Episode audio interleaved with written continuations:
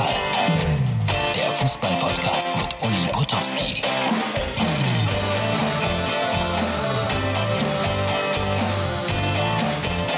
Herz, Ball, das ist die Ausgabe für Sonntag. Ich finde, in diesem Outfit habe ich irgendwie etwas Pastorales an mir. Früher bei RTL hatte ich den Spitznamen Pastor. Also ein paar haben das zu mir gesagt, weil ich immer so vernünftige Dinge sag. 3 zu 1 gewonnen gegen die Ukraine. Standesgemäß würde ich sagen, war alles in Ordnung. Vorher große Aufregung, Spieler, Betreuer aus der Ukraine Corona positiv getestet. Freitagabend war das noch so.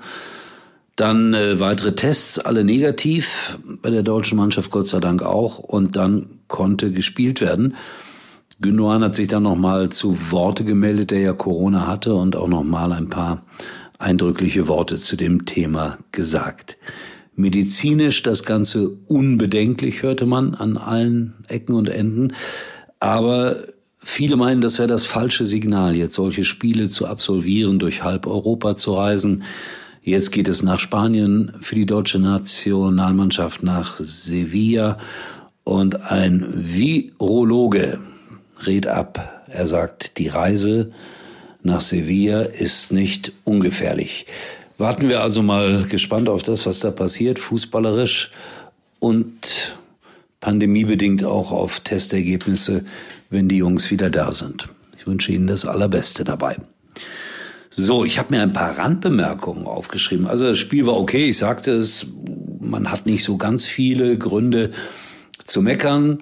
Äh, Max fand ich wieder gut auf der linken Abwehr oder Mittelfeldreihe, ganz wie man will. Äh, Timo Werner, zwei Tore, spricht für sich. Und auch Leroy Sané war natürlich eine echte Verstärkung, genauso wie Goretzka, also die Bayern-Spieler. Wobei ich sagen muss, Leroy Sané, das ist Wattenscheider Qualität. Da ist er groß geworden mit der besten Stadion-Bratwurst der Welt. Ja, und was mich dann immer so ein bisschen irritiert, ach so, eins wollte ich noch sagen, Manuel Neuer, sein 95. Länderspiel, damit hat er gleichgezogen mit Sepp Meier. Gratuliere Manuel Neuer, den ich beobachte, seitdem er elf oder zwölf Jahre alt ist. Eine sehr, sehr bemerkenswerte Karriere. Und äh, ich habe noch ein paar Hörspiele hier liegen, die ich mit Manuel Neuer zusammen gemacht habe. Also wer Interesse hat, das sind äh, echte Raritäten. Vielleicht werden die mal viel wert. So, Randbemerkungen. Also in der Werbung zwischendurch, also es muss sowas wie, wie eine komplette Schuppenkrankheit bei der deutschen Mannschaft geben, wie viele deutsche Nationalspieler Werbung machen für Shampoo-Mittel, die gegen Schuppen helfen. Das, das, das muss irgendwie an der Berührung mit diesem Kunstleder liegen oder irgend sowas, denn in dieser Dichte, dass die alle Schuppen haben, das kann ich mir gar nicht vorstellen. Oder ist das am Ende etwa nur Werbung und die haben gar keine Schuppen?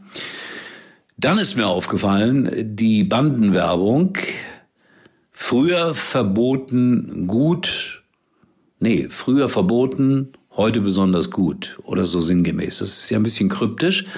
Und auch die Werbung unsere Frauen echte Vorbilder. Wer hätte daran gezweifelt, dass unsere Frauen echte Vorbilder sind?